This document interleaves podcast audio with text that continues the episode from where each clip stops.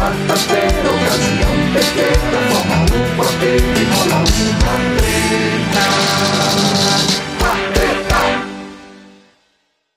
Boa noite, boa noite, boa noite, boa, boa noite. noite. Boa noite, Todos estão me ouvindo, então tá tudo ok. Fala aí para ver se o som tá legal. Gil, Daniel. Tranquilo. Ouvindo, beleza? Vou botar meu fone de ouvido para ouvir melhor. E tu, Daniel, fala aí para a gente. Tá tudo ok? Boa noite, tá me ouvindo? Tá ótimo, tá ótimo, perfeito. Show de bola. Então, boa noite, boa noite a todos. Para o nosso episódio 18 do Quartreta, tá certo? Hoje o convidado especial aqui é Daniel. Daniel Tenório é médico, tá certo? E o curioso das, da personalidade humana, não, é não Daniel? A gente. ah, ah, você trabalha com muita gente em duas áreas, na área da educação e na área de saúde, e veio aqui a brilhantar, tá certo, o nosso espaço de debate, tá? Então, eu acho que eu gosto de conversar, né? Oi? Eu gosto de conversar. São duas áreas que dá para trocar muita ideia. É. Então, sem, sem mais delongas, vamos começar. E o nosso primeiro tema, tá? É um tema que vai diretamente ao convidado, que é chamado Plantar Médico a gente, né, assim, há um ano e meio que estamos vivenciando essa loucura, tá? Que a, a, a, nem a nossa geração, nem a geração dos nossos pais vivenciaram, não é? Uma, uma pandemia, uma situação maluca como estamos. E Daniel, ele, assim, ele passou um período de transição, porque ele se formou em medicina agora, agora no, no, no começo do ano, Daniel? No começo do ano, fazem uns quatro para cinco meses agora. E mas no final do seu curso você foi para a guerra. Você foi para a guerra, a guerra da Covid. Inclusive pegou Covid também, não foi? Peguei Covid, inclusive. Pegou, sofri, viu? Guerra. Oi?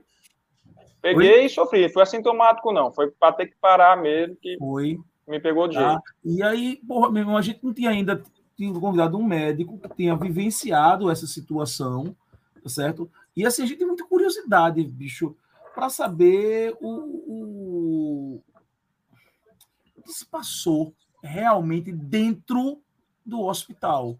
Né? Porque a gente ouve falar muita coisa, mas dentro do hospital. Eu, por exemplo, eu vou te fazer uma pergunta para a gente dar já início ao pontapé inicial, depois os meninos vão fazer outras perguntas. Tá? É, é... A pergunta que eu queria te fazer é a seguinte: o Estado ele conseguiu fornecer um mínimo de condições de trabalho para os médicos.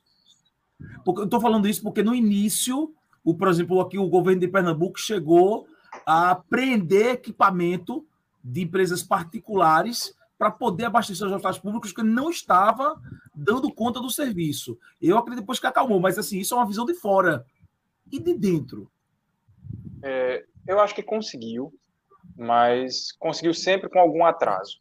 Uma coisa que se notou ao longo do tempo, eu digo isso ainda no fim do curso e, e já como médico, é que dependia muito de uma resposta do que está acontecendo agora para daqui a 15 dias resolver reabrir algum hospital ou abrir um hospital. Então, eu, uma coisa que, que eu acho que deu para sentir foi muito atraso, tá? Mas assim, a atuação foi digna, principalmente aqui no estado de Pernambuco foi digna. Teve, a gente teve uma resposta, né? Nesse quesito, de o que foi fornecido pelo Estado para a população, dá, dá até para a gente pensar é, é, como é que a gente transforma isso em um dado matemático. Né? É só a gente comparar como ficaram é, é, como ficaram as filas de UTI. Eu acho que é, é, a melhor forma da gente analisar esse dado é como é ficaram as filas de UTI ao longo da pandemia. Né? Então, a gente vê que, em vários momentos, a gente estava sem fila, estava com a fila zerada, lógico, ao longo das ondas a gente sofreu. Então, tinha dias que a gente tinha fila de UTI de, sei lá, de 300 leitos. Então, tinha, se você precisasse da UTI agora, tem 300 pessoas na sua frente. Né? Então, poxa vida, será que não dava para prever o que estava acontecendo? Será que o Estado não, não, não dava para organizar isso antes? Porque você pensa, daqui que alguém sai da UTI, não, não é no mesmo momento que eu vou colocar outra pessoa para usar aquele leito, né? Eu preciso higienizar, eu preciso fazer cota de medicação, eu preciso ver como é que está funcionando o equipamento. Só de pensar, então, viveu-se caos. Deu para viver coisas, caos. Essas, essas, coisas a gente não sabe, Daniel. A, a gente do, do, a gente vamos dizer assim, seres normais, a gente não sabe. A gente acha que na hora que uma pessoa morre na UTI, logo depois já tem outra ali em cima da maca ali. Tudo não, não tem como. Tem, um, tem, um espera, tem uma espera danada. Às vezes, é, minha, é, é, minha experiência com TI é muito pouca. É, eu sou feliz, até feliz por isso. não é uma coisa que eu, que eu, que eu busquei, mas pelos poucos momentos que eu, que eu dei algum plantão em UTI, é, a gente recebe, às vezes, a ligação, ó, vai chegar um paciente e tal, a gente tem antecipadamente como é que vai chegar o paciente naquele leito, eu, tenho, eu sei qual é o, qual, qual é o estado daquele paciente para chegar para mim, né? Às vezes eu, eu acho Daniel, até meio... Oi, pode dizer. Daniel, desculpa interromper, eu tenho, eu tenho uma curiosidade, porque eu moro aqui numa cidade não é, que não tem 200 mil habitantes, e a questão do internamento dos pacientes é. de Covid no, no, hospital de campanha é, não seguia um critério de uma fila, tá certo? É, a gente sabe, eu sei de histórias aqui de pessoas que conseguiram furar a fila por indicação política, tá certo? A pergunta que eu faço é: aí onde você trabalhou, tá certo? Como é que era feito esse controle de quem teria prioridade, a ordem de entrada da pessoa justamente no hospital para ser internado? Como é que era feito esse controle? Como é que era feito esse processo?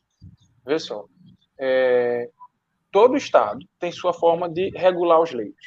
Aqui em Pernambuco, essa regulação dos leitos é feita majoritariamente por telefone, tá?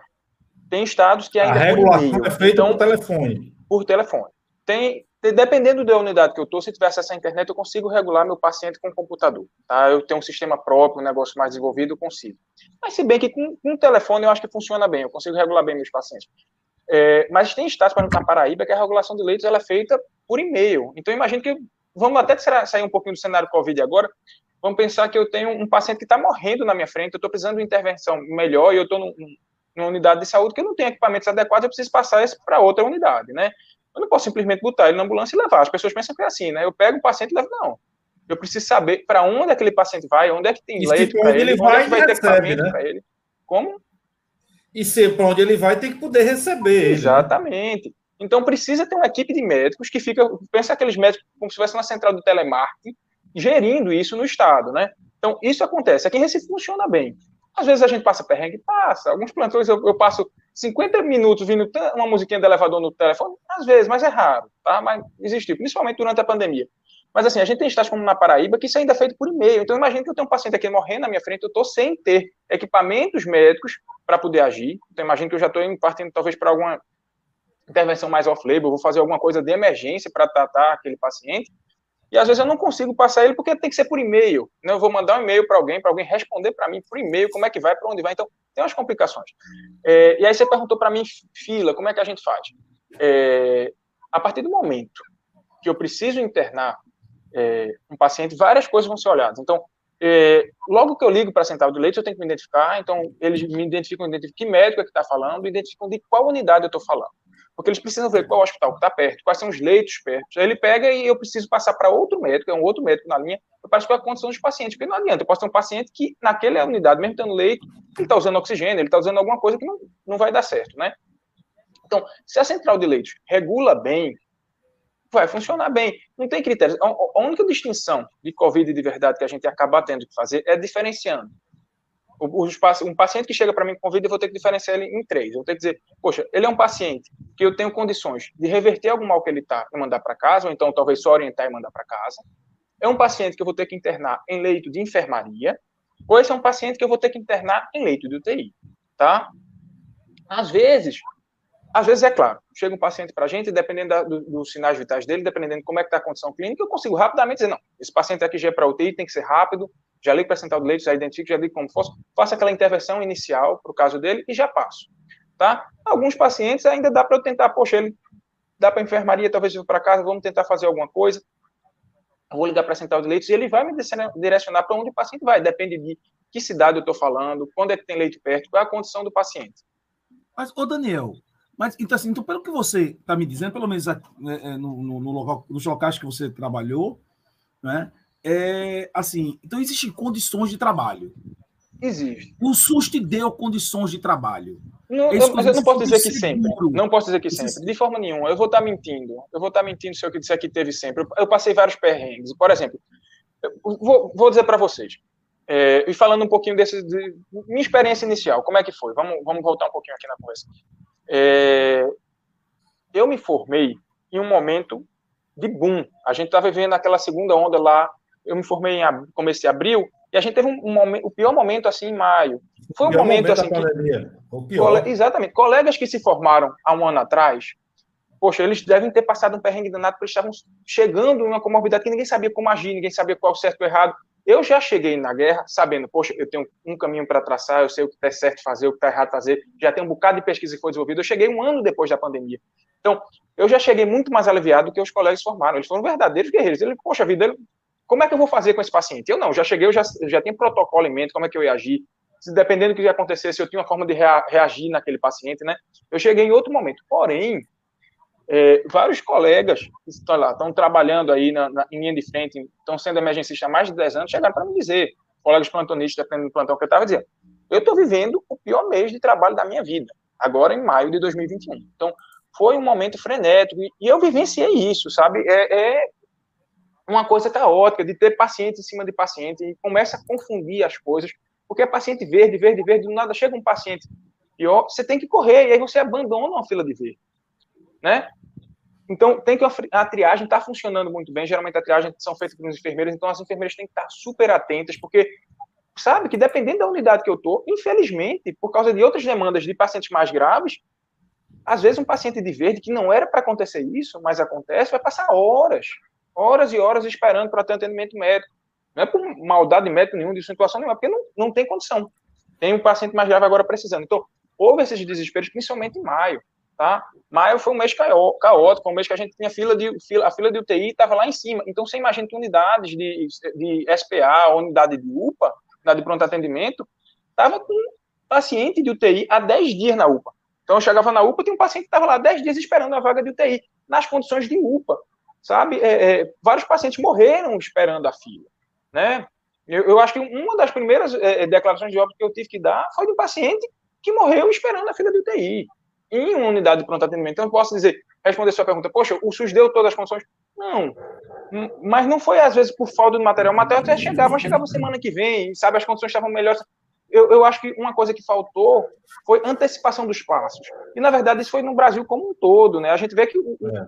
o cenário do Brasil foi, foi até ruim. E, na verdade, até sendo. Eu, hoje em dia, eu sou bem otimista. É, hoje em dia, a gente está muito bem em relação até que o resto do mundo. A gente tá, o Brasil hoje em dia está evoluindo muito bem. A gente está cansado, a gente tem muitos calos de, de, ter lidado com a pandemia do jeito que foi lidar aqui no Brasil. Aqui foi terrível. Né? Mas hoje a gente tem o prazer de dizer que a gente está sendo um dos países que mais vacina no mundo. E, na verdade, não é nem por atraso dos outros países.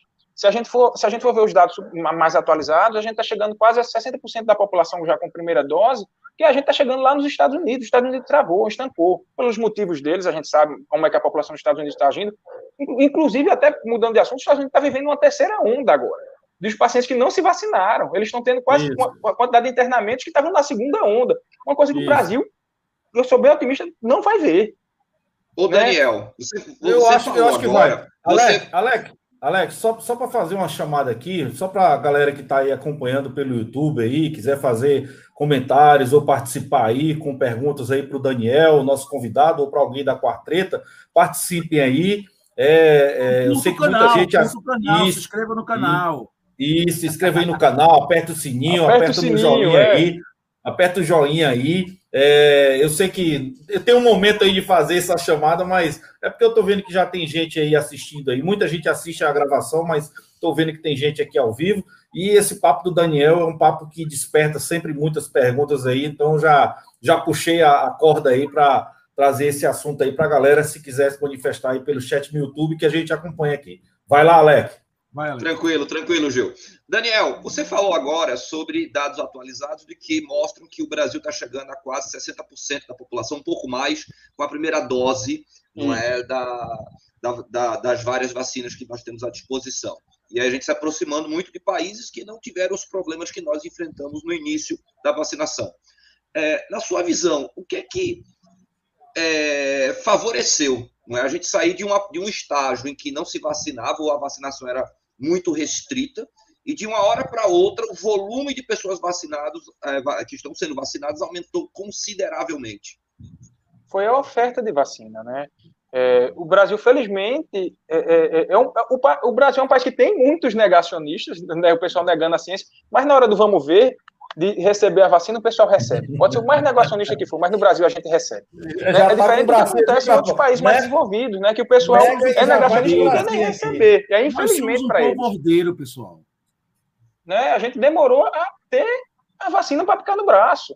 Né? Mas se a gente tivesse antes, o Brasil tinha, o Brasil tinha sido destaque na pandemia. O Brasil tinha, mas a vacina demorou para chegar. Né? Demoraram a acreditar na vacina.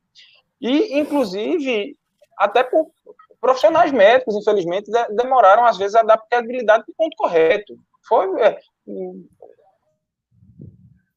Eita, foi complicado, sabe? Foi um, foi um, jogo político muito complicado que aconteceu no Brasil.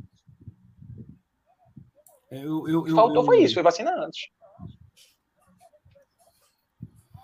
Olha só, é, é, eu assim, eu queria, eu queria ter essa visão, eu queria ter essa Agora quem travou foi Ricardo. Agora foi Lobo, é. Agora Ele tá eu. com medo do jogo agora de 9 de nove mil. Apesar que Daniel também travou, viu, Daniel? Ou, não, aqui Daniel não, pra Gil. Foi, eu tô, tô me vendo, tô me ouvindo. Agora, vou Agora tem uma aqui. Não, era o seguinte, Daniel. É que tu falou assim, quando você se formou, mas, mas tu não, quando, quando tu ainda era estudante, tu também participasse do, do, dos processos, foi? Com certeza. E assim, foi o quê? Foram, foram na universidade, pega todo mundo aí que a gente precisa botar dentro do hospital, que tá faltando profissional. E Daniel, uma, deixa eu fazer uma pergunta que você responde, a minha é de, a de Ricardo. Você, ainda na condição de estudante, quando você foi colocado na linha de frente, tá certo? Você foi vacinado na primeira oportunidade que surgiu ou você já estava trabalhando e demorou muito para você ser vacinado? A vacinação foi esse ano, Alec. Calma! É. Calma. É. Deixa ele responder. Você vira o Daniel agora, até onde eu sei, não é. Deixa ele responder. A gente demorou muito. Os alunos, os alunos demoraram a ser vacinados, tá? Inclusive, e eu, fui, eu demorei mais ainda porque eu tive Covid, já como estudante, eu tive contato com paciente Covid e acabei Covidando né, e atrasei ainda mais minha vacinação. Meus colegas de turma vacinaram antes de mim. Né, eu vacinei já para me formar, vacinei para entrar no mercado de trabalho já com a imunidade até mais ok. Né? Mas, e respondendo, e tentando até, vamos problematizar um pouquinho esse ponto, Alec, é que, na verdade, ficou talvez uma instituição querendo jogar para outra. A gente, a gente viu coisas absurdas. A gente viu, por exemplo, alunos de primeiro período se vacinaram antes de mim, que estava para me formar há seis meses, por causa que estavam em outra universidade. Tá? Então a gente viu que, por exemplo, não dá para citar nada, mas a gente viu, por exemplo, universidades de municípios da região metropolitana, que não eram Recife do lado, estavam recebendo a primeira dose estudante de primeiro, de primeiro período. Eu digo, poxa, esse, paciente, esse estudante não tem contato nunca, ele está tendo aula EAD, para que ele está se vacinando? Quanto eu que estou aqui, de alguma forma, contribuindo para o atendimento médico, não fui vacinado ainda. Então, foi, foi atrasado, mas porque ficava dizendo, não, não, isso é responsabilidade do município. Aí dizia, não, isso é responsabilidade da universidade, não, isso é responsabilidade de tal centro. Então, ficou muito uma, uma bola. Isso é responsabilidade dos hospitais. Então, dependendo de onde você está, você vai ser vacinado ou não. Dependendo se você está na área de emergência, vai ser sim, se não. Então, ficou muito tempo de tentando discutir quem é que era o responsável por vacinar estudante. Aí, quando definiu, Aí beleza, aí agora, e aí vacinou de vez, aí acho que todo, não tem mais estudante que não esteja vacinado, principalmente agora, né, que a gente chegou agora em Recife, hoje a gente chegou no mais de 18 anos, né, então, é, mas demorou, e demorou, e, e não só para o curso de medicina, você pensa assim que, no tempo que eu era estudante, tinha gente que era estudante de odonto, que estava estagiando, e, poxa vida, estudante de odontologia, eu tô de máscara, meu paciente tá de máscara, o odonto tá com a boca, boca aberta, então o estudante lá tocando na boca do, do, do pessoal, e tava, não estava vacinado, e demorou para vacinar, deve ter se vacinado agora, dois meses atrás, sei lá, não, não vou saber se é esse número, mas foi, mas foi é, depois eu, dos estudantes de medicina e eles estavam mais expostos. Isso por quê? Porque ficava uma pessoa jogando a bola para outra. Não, quem é o responsável por vacinar? Não é o município, não é não sei o quê, vai lá, lá. Você tem que se vacinar onde você mora, não, você vacina onde você trabalha, onde você estuda. Complicação, foi uma bola jogando para o outro até que o estudante, não, a gente vai fazer o quê? Né? É, eu fiz a pergunta para o Daniel, eu fiz Oi. a pergunta para o Daniel, deixa eu só fazer um, comentário. Eu fiz essa pergunta para o Daniel, porque aqui na cidade onde eu moro, né, tem uma ex-aluna minha que está se formando agora em enfermagem, e ela vivenciou mora, essa, e ela vivenciou justamente essa, essa problemática. Ela dando plantão, ela estagiando, tá certo? Ela dentro do, do hospital de referência daqui da cidade, dentro da, das UBSs, e simplesmente ela não era vacinada. Quando já existia vacina e quando a prefeitura estava priorizando grupos que você realmente fugia toda e qualquer lógica do porquê que esses grupos estariam sendo vacinados. Entendeu? Então, é isso que. Por isso que eu perguntei, porque eu, eu soube dessa realidade aqui nessa cidade, aqui em Parnaíba. Mas a pergunta que eu fiz para você é: aí, em Pernambuco, na região metropolitana, na área que você atuava, foi vivenciada a situação parecida e você já respondeu. A mesma problemática, a mesma problemática. Inclusive isso, de às vezes a gente não entender, porque tem um grupo que está se vacinando, e não só nisso, né? Até qual tipo de comércio que vai fechar, que vai abrir, coisa que não fazia sentido. A gente viu isso. Teve jogada política, jogada Jornalista aqui no Piauí chegou a ser prioridade. Jornalista aqui no Piauí chegou a ser prioridade. e, e nunca medo, foi dado bicho. prioridade, nunca foi dado prioridade para o pessoal que não parou. Pessoal de supermercado, pessoal de padarias, pessoal que não parou na pandemia, nunca entrou na fila de prioridades. Essa é uma pergunta que eu me faço até hoje. Ó, e medo, porque a gente viveu também uma sensação de terrorismo. Né? A imprensa ajudou muito isso.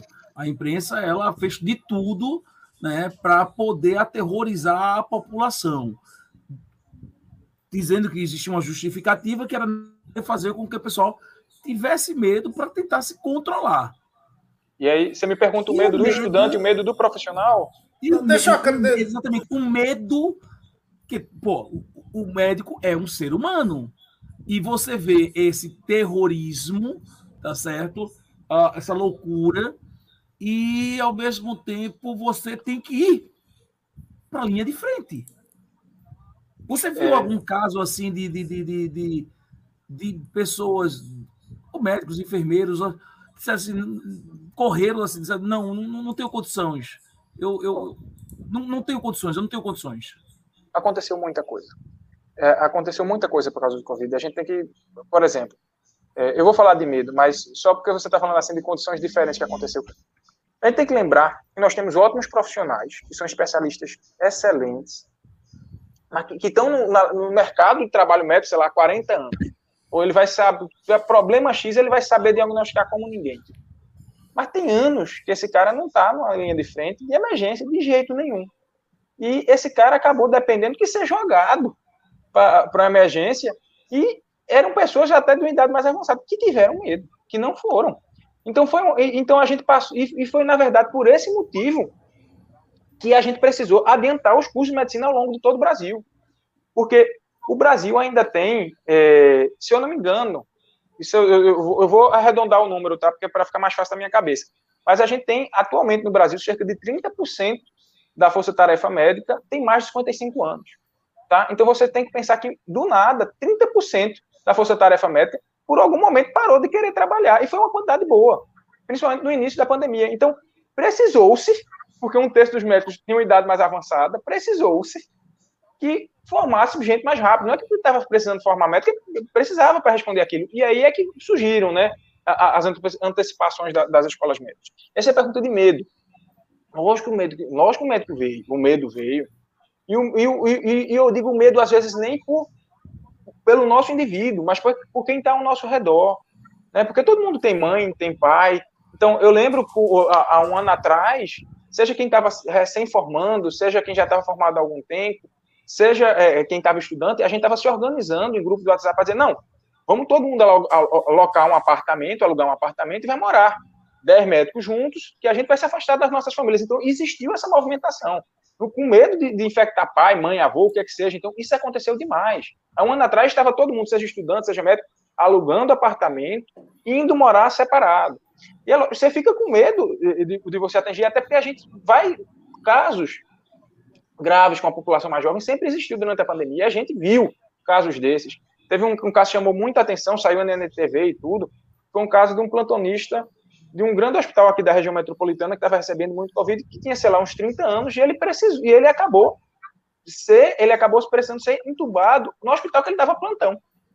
Né? E, e, era um cara jovem, tudo, e, e o, o, o, o médico, colega dele, que é um, um, um, intensivista de anos aqui, reconhecido aqui na cidade, ele deu depoimento lá no NETV, justamente falando como foi a conversa com ele, com um colega de trabalho. Ele chegar para ele e dizer, ó, oh, você sabe tanto quanto eu, seus parâmetros são esses, a gente vai precisar te entubar.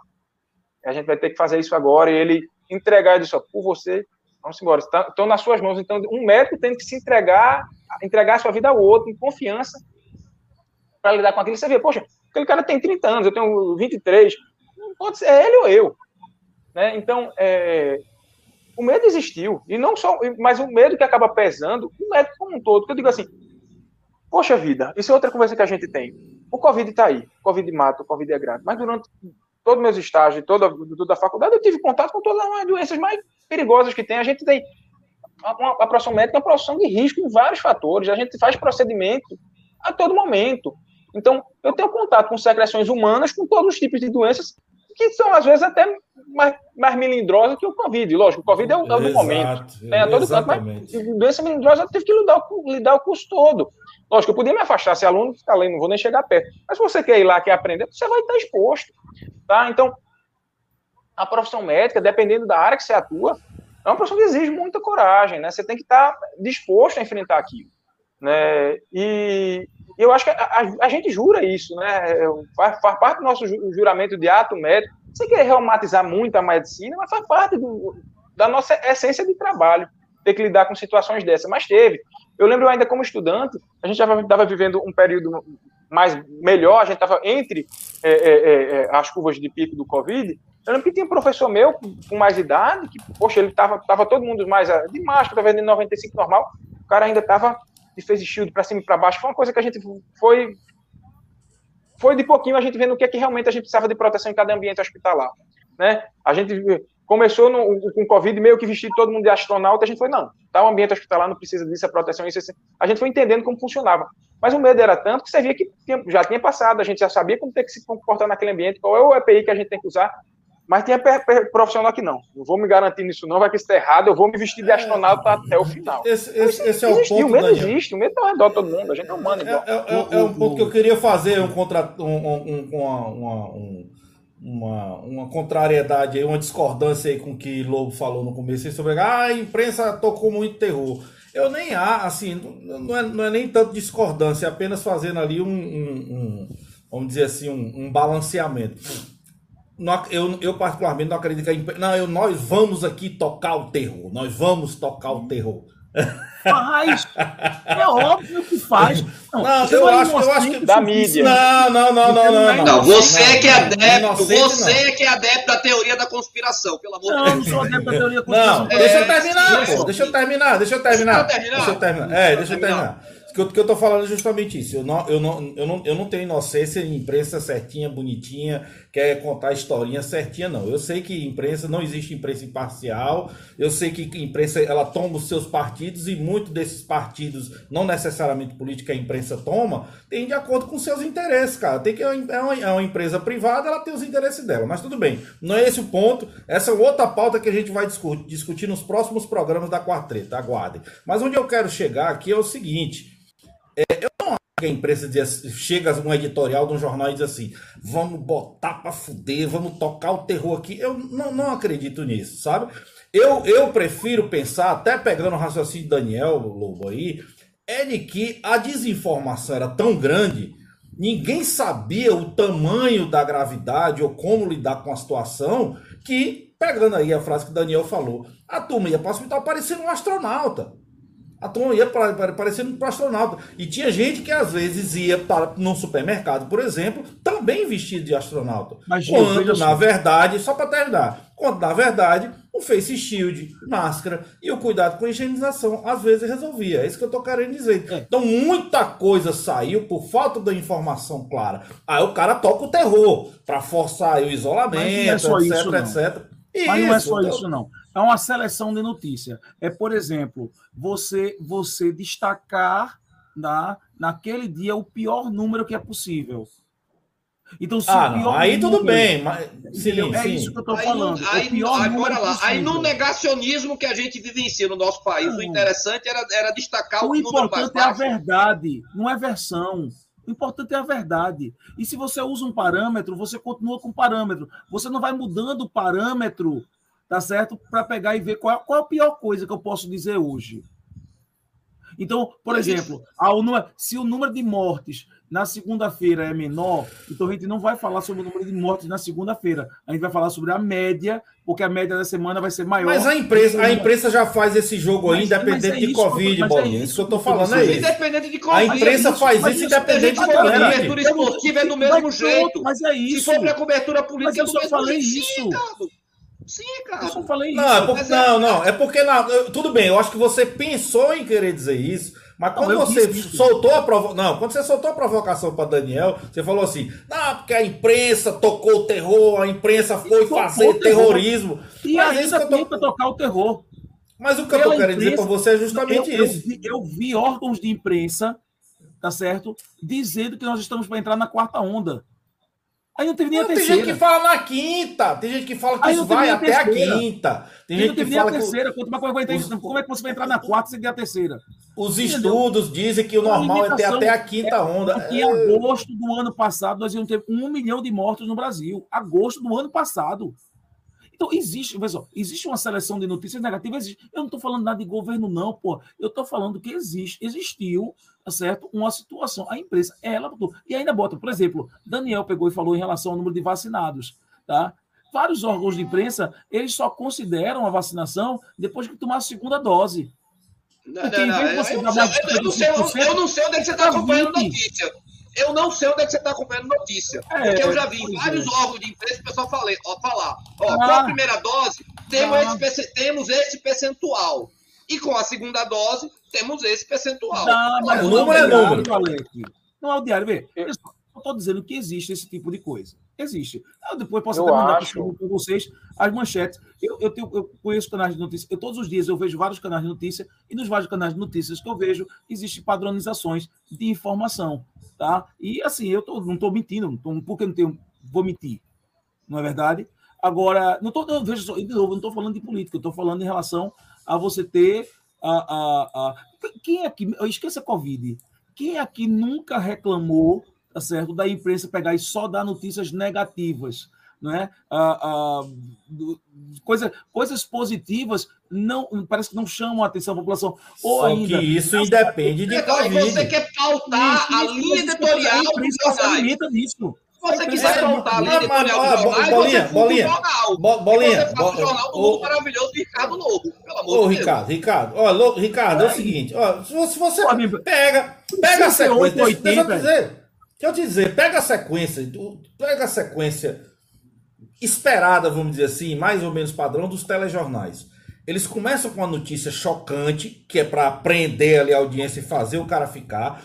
Seguram com uma notícia que tem a ver com o dia a dia, mas de tanta notícia ruim, todo o telejornal termina com a notícia pro cara dar aquele boa noite, esporte, é, boa noite, é. Ou esporte, ou esportes, ou então uma notícia ali de uma né? Um cara dá uma ONG que faz uma campanha bonita, que salva as pessoas das drogas. É isso, vamos acreditar. Eu, Todo eu, telejornal eu, segue essa linha, cara. Você, o jornal televisivo faz muito tempo que eu não vejo.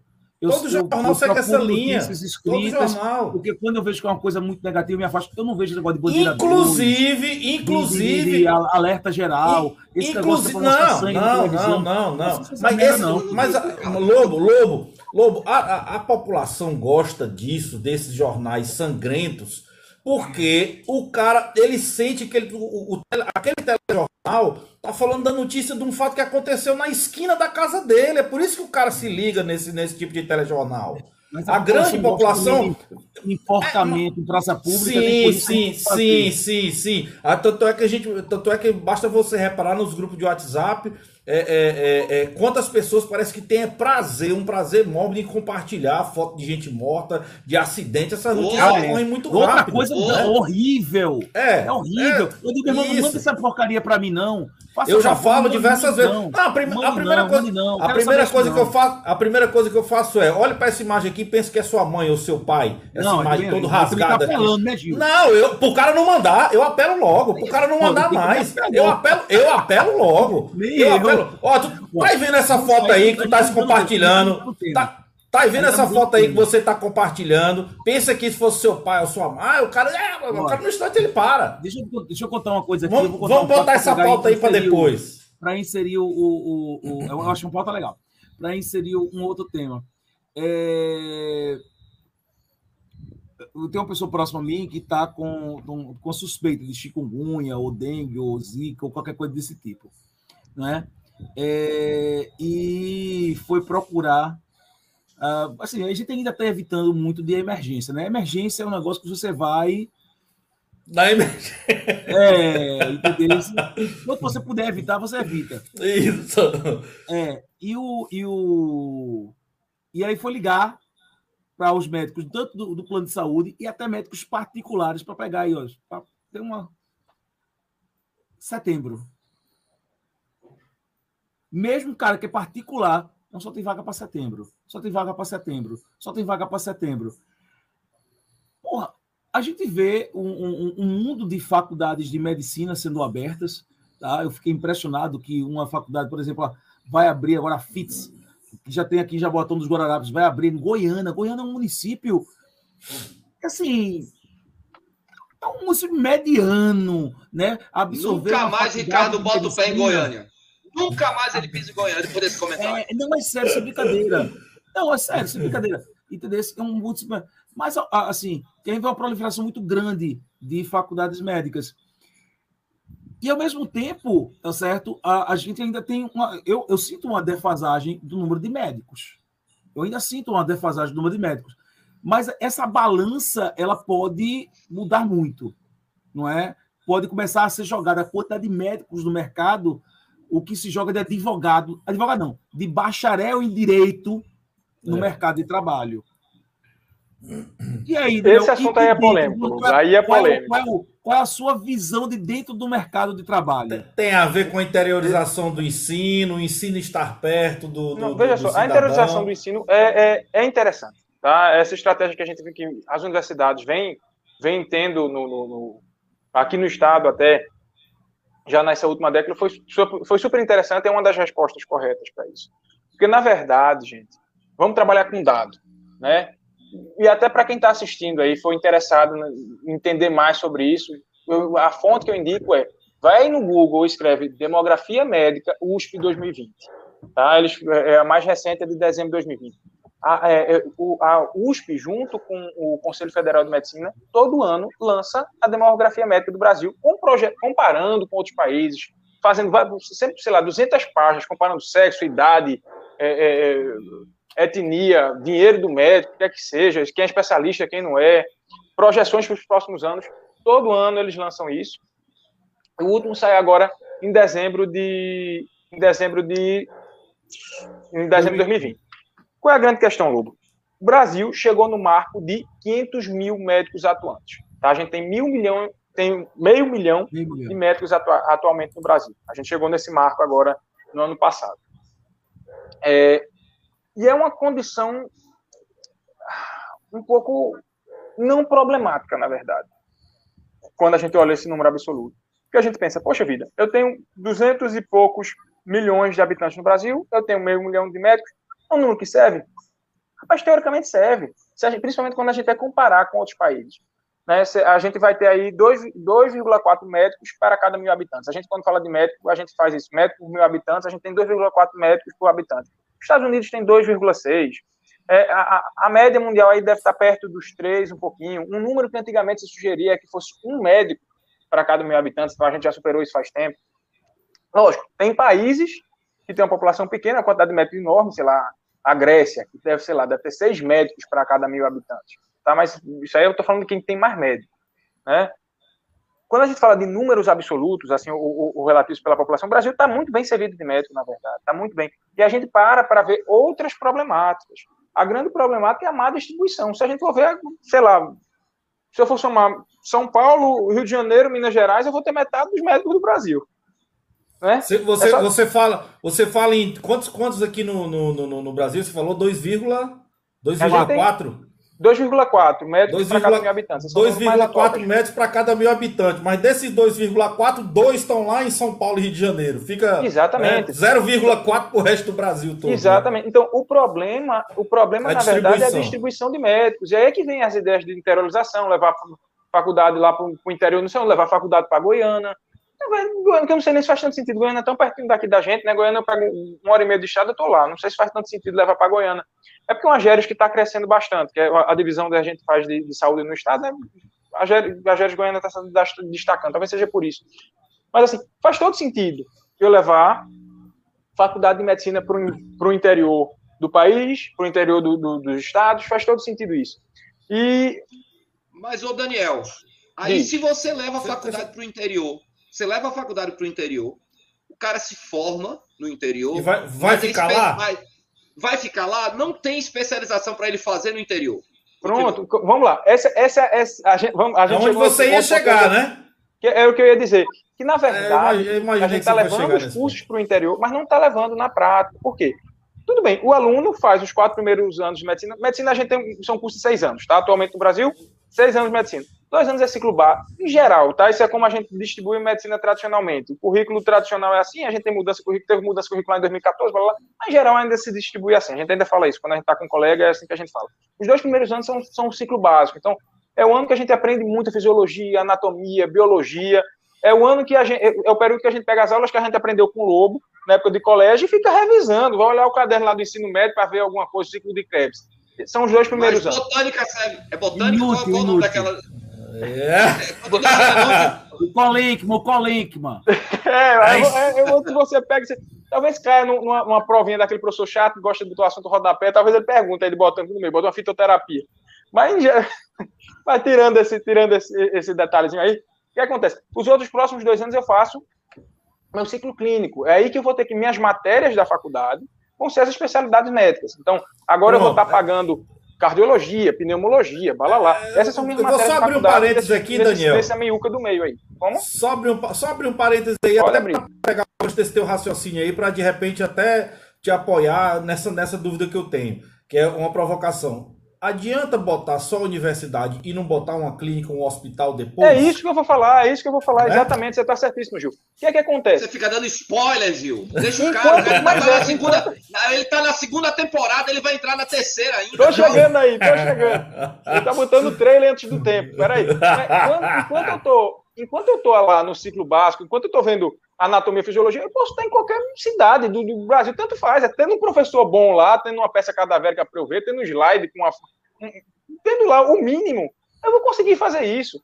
Né? Até porque muda muito. Sei lá, quando a gente vai falar do ciclo básico de, sei lá, 40 anos atrás, quando meus professores eram os alunos, quando você entrava na faculdade de medicina, cada dupla de alunos recebia um corpo, recebia um cadáver que é seu, seu cadáver até o final do curso, para você dissecar, estudar, tirar, tirar amostra, fazer isso e aquilo. Hoje em dia isso não, mais, não existe mais. A gente não tem nem essa disponibilidade de corpo, tem, tem as doações caíram bastante. Antigamente a gente tinha muitos corpos indigentes para usar para estudo. Hoje em dia a gente acaba tendo até mais doações de corpo do que corpo do, do que do que corpos é, de indigentes propriamente ditos. Eu cheguei a, ver algumas pessoas que foram doar corpo na faculdade, lá nos departamentos, algumas vezes. Agradeci, eu lembro disso. Mas assim. Curioso, curiosidade isso aí, gostei de saber. Tem, tem. Você pode doar seu corpo. Você vai lá numa faculdade de medicina do seu agrado, você vai procura o departamento de anatomia e você diz: Ó, meus órgãos eu quero doar para doador vivo que precisar, e o resto do corpo você pode usar aí para o menino estudar. E aí tem faculdade que aceita, ou não vai o que for. Lá na federal, eu digo que se você chegar lá no departamento de CCS, o pessoal vai aceitar de bom grado. Vai ter algum aluno lá lhe agradecendo. É capaz de até adiantar sua mais. morte, né não? Como? É capaz até de adiantar sua morte. Pra... Não, peraí. aí é complicado. E aí, e assim, aí voltando para o raciocínio. Isso eu posso fazer em qualquer canto, quanto mais hoje em dia. O corpo que eu vou ver, dependendo da faculdade, eu vou ver numa tela, no slide de um professor. Não vou ter contato nem com peça, nem cadavérica, nem de plástico, o que for. Então eu posso ter em qualquer lugar do país. Quando eu chego lá para frente, para os últimos anos de curso, quando eu vou estar vendo a coisa na prática, eu preciso estar no ambiente hospitalar. E outra coisa, eu vou ter, que estar em um ambiente hospitalar de alta tecnologia, eu preciso estar no hospital terciário. Não posso estar na atenção básica. Lógico, eu vou precisar estar na atenção básica no tempo de estágio também, mas eu vou precisar de estar em um centro hospitalar. Quando a gente fala de Nordeste, Recife é o maior polo médico do Norte-Nordeste, é um dos maiores polos médicos do Brasil. Então, Vai brigar não tem Terezinha, como, é tudo centralizado aqui no Estado. Então, o que é que acontece na prática? Eu tenho colegas que se formaram, sei lá, na, na, na estadual, na federal, lá dos interiores, Serra Talhada, Garanhuns, o que seja, o pessoal vem fazer os estágios deles aqui na capital. Então, durante meus estágios, eu sempre tinha a galera, ah, você que é de Garanhuns, você que é da... O pessoal vinha, vinha, vinha para cá, porque não tem hospital terceiro. Na verdade, ó, outro, outro spoiler. Vocês que estão falando que é bom abrir faculdade de medicina, né? quando chega nessa época de estágio, a, a, a situação está tão crítica que dependendo de onde você chega para estagiar, tem dois alunos, três alunos, quatro alunos para dividir um paciente. Como é? Você examina o pé, eu a cabeça, sabe? Porque lotou de faculdade de medicina de uma forma catastrófica aqui em Recife. Tá, a gente está sofrendo isso. E tem faculdades que acabam sofrendo menos que as outras. Tá? E a, a conversa, talvez eu esteja até me desviando um pouquinho falando nisso, mas é sofrimento, tá? E aí, isso é um, o pessoal da UPE estava sofrendo muito, porque eles usam a rede da, da, da secretaria, só da SES. O, o, o, hospital escola próprio deles, o, o, o OC, o Oswaldo Cruz, ele Cruz. faz parte da, da rede da Secretaria de Saúde, diferente da gente da Federal, e o nosso hospital escola ele faz parte da rede federal. Então não entra nenhum aluno de lá se não for pedindo uma carta, não sei o quê, balá, balá, balá. A gente viu, às vezes, uma invasão de um espaço que já não cabia. Os alunos lá da faculdade já não cabiam lá para examinar paciente, e do nada estava lotando. Então, isso está acontecendo. Tá? A gente vê que, às vezes, o, o, o dono da faculdade de medicina está recebendo uma bolada ali, está botando tudo no bolso. Mas, Danilo, mas invista, abra um hospital, desenvolva esse hospital, para botar o menino para estudar. Sabe, então, o cara, então, o dono da, então o dono da faculdade só, pode fazer isso, pode fazer isso aí se ele quiser, por exemplo. Mas, mas peraí, peraí, peraí. Mas veja só. No momento, assim, não, é, tem médico, mas está mal distribuído. Certo, essa é a minha resposta. Certo, mas veja só. Mesmo mal distribuído, se São Paulo, Minas Gerais, Rio de Janeiro consegue absorver essa quantidade de médico, é porque lá não tem excesso. É, é que, que realmente tem, a falta é aqui, mas lá não está em excesso. Porque, veja só, se houvesse excesso de médico nesses locais, por uma questão tá, do, do, do da procura, da demanda, claro. Oferta e procura, o salário ia baixar. É, exatamente. E eles iriam procurar lugares, naturalmente, não é? onde, onde conseguiria ter um, um, um uma condição financeira melhor. E se isso não está havendo, é porque ainda existe uma demanda reprimida. Não é? Veja só, eu estou analisando sem estar de dentro da situação. Agora, eu concordo com você numa situação aqui, assim, que também não adianta você abrir faculdade de medicina a qualquer jeito. Medicina não é um curso, como, por exemplo, é, você pode pegar e fazer. Você pode fazer em EAD um curso para, sei lá, professor de história, você pode fazer um curso EAD para. Geografia. Coisa curiosa. Coisa curiosa. E olhe lá. A eu não concordo com isso aí, não, mas olhe lá. Pode, depois você arruma, tem um estágio e tal. Entendeu? Se eu falei, professor, só Alex está aqui. Você pode fazer um curso em EAD em administração, não é nada de extraordinário, não. Ah, agora, você não pode fazer um curso em EAD para médico. Não é verdade, não, não, não existe. Não, tá? Para engenheiro. Engenharia. engenharia. Existe curso em EAD para engenharia. Curiosamente, eu não, acho não, que. É um absurdo. É um absurdo. É, um absurdo. Mas eu não tenho isso. Mas olha só, o que eu acho curioso, inclusive, é que assim, um curso que dá para ser feito em AD, que é direito, a OAB proíbe. Ninguém mete a mão. Ninguém, ninguém mete a mão. Tá certo? que já tem, já tem demais, e já fazem a OB para isso. Mas veja só, mas voltando aqui à, à história, então, assim, com certeza, não, não, não, não dá para abrir de todo jeito. Não dá para abrir de todo jeito, mas ainda existe uma demanda reprimida. Vamos lá. Aí a gente entra em outro problema, Lobo. Não é, não, não é só a distribuição. É como o mercado médico, o mercado de trabalho funciona. Tá? Tem, esse, tem esse ponto também. A gente tem que lembrar que a maioria dos médicos quer viver bem. Tá? É, não é quer ter uma condição não, de vida não. até mais bacana. Então, a maioria, é, não nós, mas todas as pessoas querem viver bem, né? Quer ter uma qualidade de vida médico o melhor mais, que né? dá para a sua condição. Então, médico é, mais. É, é de se pensar que alguém que não queira atuar numa área que vai render menos dinheiro. Vou querer trabalhar como especialista do dedo mindinho da unha do pé de uma senhora de 60 anos para cima. Porque lá eu vou ter dinheiro. Tá? Então a gente vê uma, uma hiperespecialização e a gente esquece, às vezes, de olhar para saúde básica, e é onde, às vezes, fica o grande calo das pessoas. Eu tá? ouvi falar que um dia desse estava faltando pediatra. Falta pediatra, porque pediatra não opera. Entendeu? É ganha pouco. Mas, mas justamente porque a gente pensa, ó, quando a gente, ó, eu vou aqui quebrar. Medicina não é, a gente não pode romantizar a medicina. A vida do médico é uma vida de muita abnegação, é uma vida é uma vida muito complicada, não é uma vida que a gente, o, o trabalhador normal vai, bate ponto 8 da, 8 da manhã, vai embora às 5 da tarde. Não é assim que funciona. É então, diferente. A vida de médico é uma vida muito complicada, é uma vida, e às vezes o pessoal entra num, num, numa roda sem fim, e fica vivendo de plantão em plantão. Eu tenho colegas aí que ficam que fazem 120 horas de trabalho por semana. Não é tem isso. essa boquinha Ele entra na segunda-feira e 12, 12 às 6, não. de noite. Então, isso existe. Então, é, é complicado. É quando você fala, por exemplo, da pediatria, infelizmente, quando a gente não fala do, dos grandes especialistas da pediatria, quando a gente fala do pessoal do. Quem está lá para trabalhar, para botar para frente, correr as emergências, o que é que seja, poxa vida, é uma área muito, mas muito mal remunerada. Só para vocês terem uma ideia, se eu quiser dar um plantão como pediatra em uma UPA, por exemplo, eu vou receber menos do que se eu quiser trabalhar em clínica médica, que se eu quiser trabalhar como generalista. Como é que pode? O especialista ganha menos. Do que o clínico geral. É, do que, do que, não faz sentido. Se eu quiser trabalhar na emergência como pediatra, ganha menos. A pessoa, ah, porque eu trabalho mais tranquilo, isso e aquilo é. Realmente, se atende menos crianças na emergência, por exemplo. Mas você recebe menos. Então, quando você decide, eu estou lá, eu vou decidir minha especialização, e eu opto por ser pediatra, eu já sei que, poxa vida, eu vou ter que talvez trabalhar mais, eu vou ter que negar mais horas de sono, vai ser uma especialidade que eu vou ter que receber muitas ligações de madrugada, de mãe, de não sei o quê, eu vou ter que lidar em situações bem detalhadas. Não, é só, não, não dá para botar peso. Quando o pessoal fala de medicina, fica romantizando, falando dinheiro, isso não existe. Lógico que existe. Toda, toda, toda, toda é, é, profissão, a gente tem que falar do, do, do, monetário também. Mas, assim, tem várias outras questões, inclusive na, na hora de decidir qual especialidade médica eu vou seguir. Quando a gente fala de pediatria, que o, o você falou, até existe, muito médico generalista trabalha como, como pediatra por aí. Só que a questão é, vale a pena você submeter a isso? Então, sofre. O, médico que está aí, que é para tocar serviço, que é o médico que você vai precisar num, num, num amplitude mais geral, ele está em falta porque ele sofre. Ele é um médico que trabalha muito, que dorme pouco, que está pouco momento em casa, que não tem contato com os filhos, tá?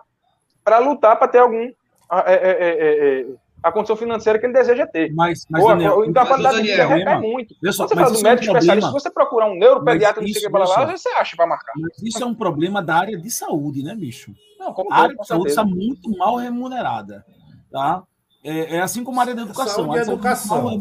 É, você eu acho que a educação ainda é pior. terapeuta, como um farmacêutico, como um biomédico, como um nutricionista, tá? É, é, o cara pega, vai trabalhar oito horas por dia para ganhar 3 mil reais. Os concursos públicos é isso aí. Oito horas por dia para ganhar 3 mil reais. Tá? É muito, muito mal remunerado. Estou falando para uma profissional, para um profissional que exige tanto e que tão, é tão importante. A gente está falando e que tem uma responsabilidade muito grande sobre as costas, né? Tem uma responsabilidade Exato, muito. Cada ação que vai tomar vai ter uma responsabilidade muito grande. Você vai estar lidando ali com diretamente com a vida de alguém.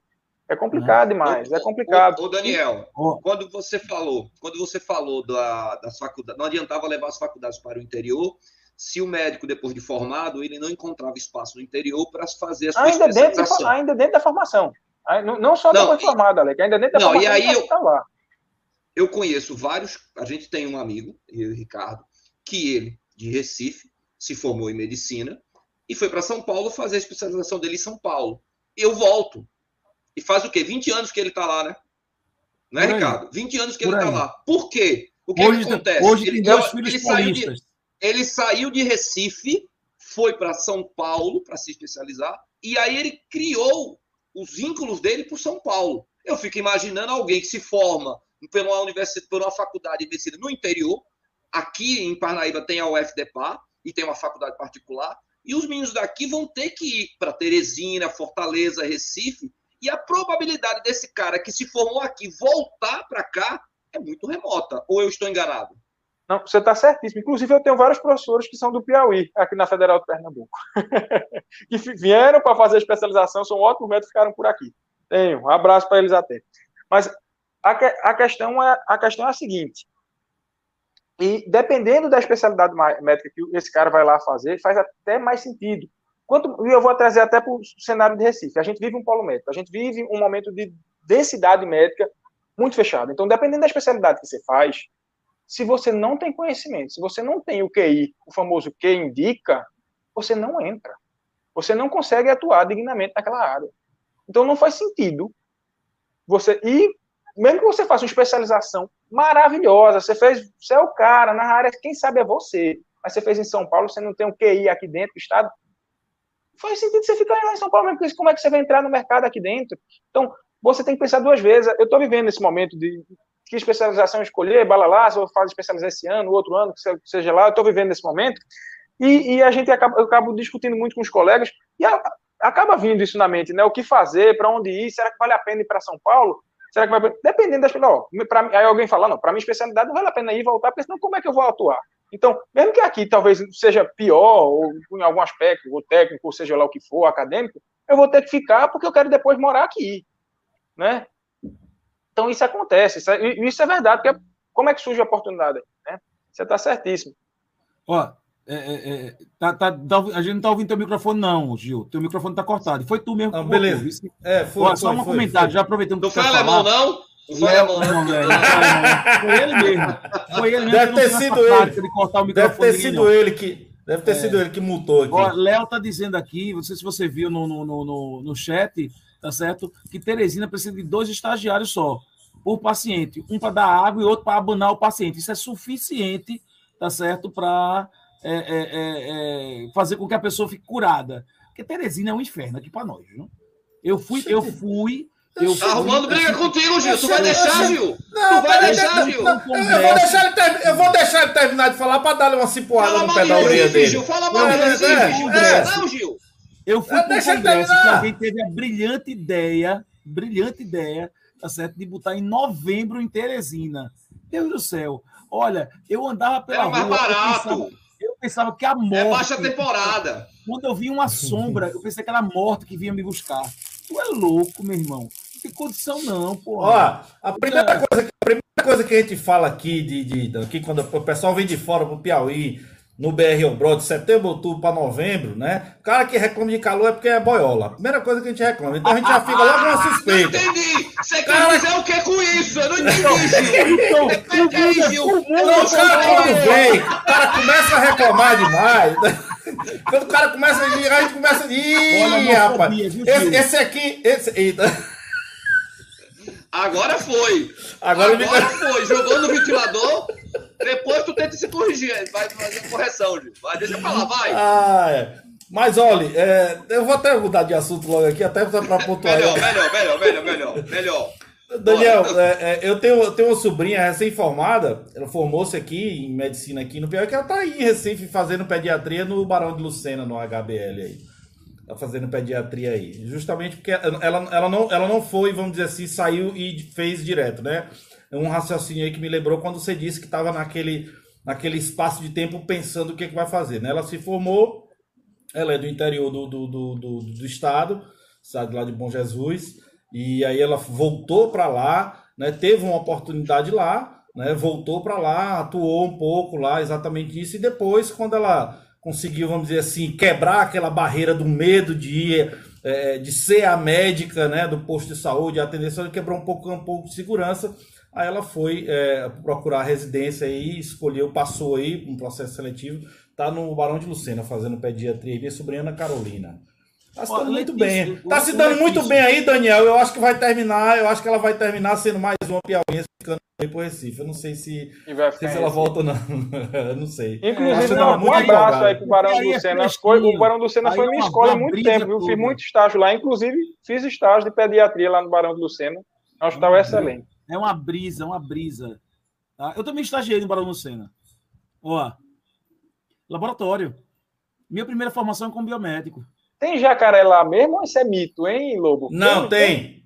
Tem. Tem. Tem. tem. Eu, eu, eu digo isso. No hospital, eu, né? Naquele, eu, naquele terreno do lado, pô. É, eu, digo, eu, tenho uma, eu digo com conhecimento de boa. causa. Eu digo conhecimento de causa, Daniel. Eu morei em Recife durante 12 anos e eu morava na cidade universitária, todo ano tinha dois, três dias que eu não saía de casa porque ficava Alagou, aquele alagado né? ali embaixo do viaduto da Caxangá ali. E o jacaré que vai para Caxangá, a casinha dele é lá no Barão do Sena. é, exatamente. Várias vezes eu vi foto, eu, tenho, eu tenho uma história muito boa do Barão do Sena, que a gente tava, eu estava estagiando lá e estava dando plantão à noite, né? E assim, no plantão você tem um, um, um, profissional de nível superior, um técnico e o estagiário, que era eu. E aí, rapaz, assim, plantão no Barão Lucena, emergência pediátrica, de obstetra. Então, assim, não é uma coisa, oh, né? não é o Getúlio Vargas, não é o Hospital da Restauração que pega bronca pesada, né? Então, você faz o serviço até umas 11 horas da noite, 11 horas da noite, terminou. Bota o colchão no meio do laboratório e dorme. Não, não, tem um alojamento, tem um alojamento, viu sim? No HR, o pessoal bota o colchão no meio do laboratório, que eu já vi. Não, já cheguei lá para bater 4 horas da manhã pedindo exame, não, e tava o pessoal dormindo no laboratório. Não, não, tem um alojamentozinho. Né? Tem um alojamento. Mas aí você reveza. Dois dormem, né? E um fica ali, aí depois vai revezando para passar a noite. Tal. Se, se acontecer alguma coisa grave, os três acordam. Mas teve um, um dia, uma noite, que a gente tava lá, quando a gente vê os tubos de sangue, um bichinho um bichinho, a gente olhou o bichinho, achou o bichinho estranho, a gente capturou o bichinho. O bichinho era um barbeiro. Oxi. Um barbeiro no meio dos tubos de sangue. Não é? Legal. Eu, inclusive, depois levei para a universidade e era realmente um barbeiro. Um barbeiro. Porque ali tem um matagal, porra, ali do lado. É. E aí, meu irmão, a gente capturou esse. Mas essa noite, ninguém quis dormir. Deu uma insônia tão grande. Aí, rapaz, pode dormir, eu fico, eu fico aqui tranquilo. Não, não, vou ficar conversando. Eu sei que ninguém dormiu essa noite do plantão e no outro Matagal dia. Não, não, essa porra, Matagal não. Não é Matagal. tudo. Tu é Tem uma lagoa ali atrás. Tem uma lagoa ali atrás. Não sei se você lembra, é. os meus pais que moraram, moraram num prédio ali na Iputinga por 34 anos, do, é, o fundo do apartamento do, do edifício dava para o matagal, uma área lagada, e você olhava na diagonal, era o fundo do hospital. Então, essa história do jacaré faz todo sentido. É, é. Todo sentido. Eu tinha uma lagoazinha lá que aumentava de volume no período da chuva, então faz todo sentido. Pois nesse dia no plantão, sete horas da manhã, para entregar o plantão, tá todo mundo assim, ó. Meio zoró, todo mundo meio acabado. Tá tudo, tudo bem, tá tudo bem. Ué, aproveitando, falando aí, ô, ô, ô, Daniel, a gente até já, já, já mergulhando assim num outro tema. Você pegou falando essa parte financeira, e assim, a gente estava discutindo que é, é, hoje em dia está complicado a questão de carro, né, velho? Assim, até para médico, até para qualquer um. Carro, carro, carro, tá, você comprar carro novo tem uma coisa desproporcional e que isso está afetando a, a, a, área também do, dos aplicativos de mobilidade, tá? E você disse que você se desloca, né? É, é, por aplicativo. E hoje em dia está difícil, está complicado é, é, é, é, conseguir isso. Como é, como é que tá essa história aí? Eu juro a você que faz mais de. Assim, desde que começou a pandemia, eu não usei nenhum aplicativo desse. Porque, velho, você fica que não queira, é um carro no desconhecido que todo dia carrega tantas pessoas naquela ali, obviamente ele não vai higienizar o carro de uma, de uma pessoa para outra, tá? Mas você está usando direto. Como é que tá esse negócio aí? Lobo, tá complicado, né? E na verdade a questão como a questão do transporte como um todo foi muito mal discutido, não só em Pernambuco, mas no Brasil todo, né? E até antes de falar de carro, mas quando a gente fala do, do do, do, carrão do brasileiro, quando a gente fala do, do Mercedes, que leva a gente para cima e para baixo, do CDU, o que é que seja, Sim. até ele foi, foi, às vezes foi o pior ponto da pandemia foi ver aquele todo mundo enlatado, de, 200 pessoas dentro de um ônibus que cabe, que cabe 40 centavos, né, em, em plena pico da pandemia. É no né, ônibus não qualquer pega. onda que você pensar. não pega. Então, no ônibus não pega a Covid. Então, não, mas justamente, e assim, e justamente com, com, com aquelas desculpas mais esfarrapadas em tudo que é jornal, seja onde for. Então a gente um, teve uma briga política feiosa aí, transporte é uma coisa complicada. Então se você pensa, poxa, teve gente que teve que se submeter a isso, e eu digo que eu tive que me submeter em algum ponto a isso também, estava estagiando, tinha que pegar o, o ano dependendo de onde eu fosse. Então, se a gente pensa, teve que submeter a isso, imagine carro de aplicativo. Quem não tem um carro, porque justamente o carro está caríssimo atualmente, você vai ter que se deslocar, você vai ter que pegar seu aplicativo e vai para cima e para baixo. Né? Na, então, pandemia, é, na pandemia, na pandemia, na pandemia, carro valorizou. Nunca isso tinha visto. Carro valorizou, inclusive usado. Carro usado. usado. Você quer provar, você vende mais caro. Quantas carro pandemias não existe você, no mercado. Quantas pandemias você, você é, frequentou assim para poder que foi a primeira vez que aumentou carro na pandemia. É, mas assim, ó, Gil, carro zero aumentou de preço por uma série de fatores. A gente tem uma indústria automobilística que depende muito de é, insumos importados. importados. Importados. O dólar está lá em cima. Semicondutor, que é produzido Taiwan e China, parou em algum momento essas fábricas por conta da pandemia.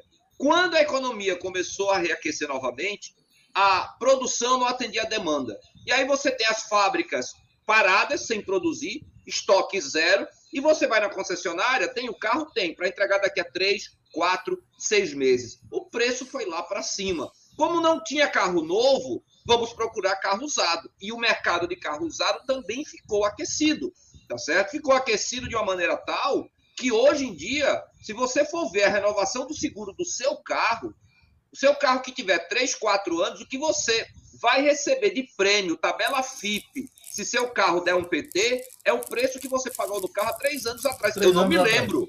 Eu não me lembro nunca disso ter acontecido. Não nunca me lembro disso ter acontecido. Não, eu nenhuma pandemia atrás, né? Essa primeira pandemia. É, nenhuma pandemia atrás.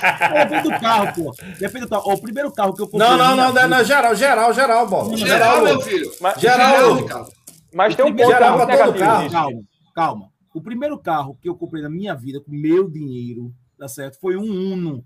Um Uno Fiat vermelho, entendeu? Aquele Valente de guerra, nos levou para Caruaru, São João. Comprei usado, comprei usado, da concessionária, mas foi usado. Tal. É, é, foi, você foi comigo, né, para Caruaru com ele, é verdade? Esse mesmo, esse mesmo. É, eu, eu me lembro, eu me lembro, eu comprei esse carro, acho por R$ 9.800 à época, né? Faz 20 anos isso.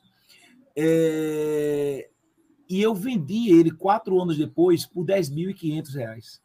Quatro anos depois, eu vendi ele para uma concessionária mais caro do que eu comprei.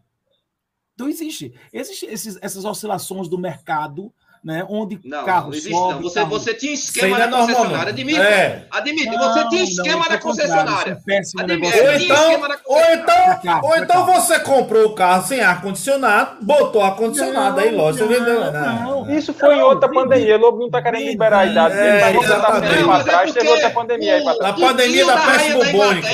Aqui de lado, entendeu? Aqui de lado, novinho aqui. Depende tá do carro. Novinho, o senhor vivenciou essa primeira pandemia entendeu? Mas deixa para lá. Mas assim, é gente, de forma geral, de forma geral, o carro, preço desse carro subiu muito. Tá? Uma, a gente teve aí, eu tava, eu tava vendo um, os dados agora antes de entrar, e o, o, em geral, o preço do carro no Brasil valorizou cerca de 10% no último ano. Tá? Seja a gente falar de usado, de novo, seja o que for. Mas o pior, o pior do cenário, e o que eu gosto, o que eu quero debater com vocês, é que não foi o carro em geral que aumentou. É que quando a gente fala do carro de entrada, né? Porque não existe mais carro popular, ninguém nem usa mais não. esse termo, carro nenhum é popular mais. Não né? Quando a gente fala de carro de entrada, né? Porque é caríssimo carro de entrada, não é popular. Aí é que valorizou quase 20%. Então, o carro que ficou caro não foi o carro de elite, o carro de médio, quem, quem tem dinheiro lá para pegar o carro, não. O carro, o carro de entrada. É o carro da gente que precisa do carro agora para trabalhar, para isso, para aquilo foi esse carro que ficou cada vez mais caro. Então, inclusive, se você, você vai sair do de entrada, se você tá com um carro, de, se você vai comprar um Gol hoje em dia, sei lá, um Gol, você vai gastar, e ele descapembado, sem nada, você vai gastar aí 60 e poucos mil. Se você botar um brinquedinho no Gol, você vai levar um Gol aí por 70, 80 mil, sei lá, e já já é o preço de você comprar um, um da próxima linha, você vai com um T-Cross, não sei lá, um, um, um da Volkswagen aí Vai pra frente. Não, Cross, os carros da Volks não vai, não, não tá tudo caro. Mas você chega próximo de um preço de um, de um Nissan Kicks de entrada. Não, mas, mas você sobe, justamente, você sobe de categoria de carro. Você sobe de patamar. Assim, né? com uma brincadeira, porque o carro, o carro de entrada tá caríssimo. Né? Isso reflete, inclusive, no preço lá do, do, do, do carro de aplicativo, né? Eu não sei como é que o pessoal está conseguindo viver hoje em dia. E hoje, olha, para chegar aqui, para esse mito da gente aqui, eu sofri. Estava dizendo a Lobo, eu passei 15 minutos pra, agora para poder chegar, para alguém aceitar uma corrida. E olha que a corrida é boa, que eu faço corrida longa é caro. Mas o pessoal não aceita, porque não. não, não eu estava dizendo a Lobo, não é o tempo para alguém chegar para me pegar, não. É o tempo para alguém aceitar. Não tem, não tem motorista de aplicativo. Eu vi outro dia um comediante é, é, brincando nas redes sociais, é, a, a piada, né, vamos colocar um pouquinho, mas o comediante dizia assim: o Brasil está numa condição espetacular, não sei como é que a gente conseguiu fazer isso. Porque antigamente, os desempregados, quem estava sem condição de trabalho, ia trabalhar de, de aplicativo.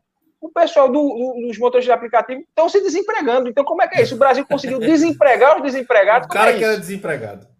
Então, E aí, é uma Lobo, condição e tá aí- aí, difícil, Daniel, né? Porque eu eu- pensei, é o ele mercado, tá né? pagando um carro caro, É ele tá pagando seguro, gasolina, tudo, tudo pipocado. Aqui- então não sei como é que esse pessoal tá sobrevivendo. O, Aqui o cara, o Teresina, cara tá aqui- pagando gasolina caríssima se o cara não converteu o carro a gás. O cara tá pagando, tá certo, o- a mensalidade da prestação do carro lá em cima, porque o carro se valorizou. E com um detalhe, a- o que a, a Uber, a- o aplicativo de transporte vai abocanhar do cara, é o percentual muito mais alto do que era quando essas empresas chegaram aqui, e a margem do lucro do cara tá lá embaixo. Tá lá embaixo. Então muita gente prefere nem rodar, nem rodar com o carro por conta Ah, disso. Não Aqui em. Teresina, Mas o aqui em mercado- Teresina hoje, o aqui em mercado Teresina não hoje teve isso, um, teve um, teve- Eu não entendo. Não, eu, eu acho quase dificuldade. Não. Por que o mercado não está regulando isso? Porque, então, Não, por não. exemplo. Ah, porque não tá- é o mesmo, você tá pensa, olha, não vá se iludir, então o preço não vá se iludir porque o o carro não está mercado vai se regular O que é que tá sozinho, que é difícil.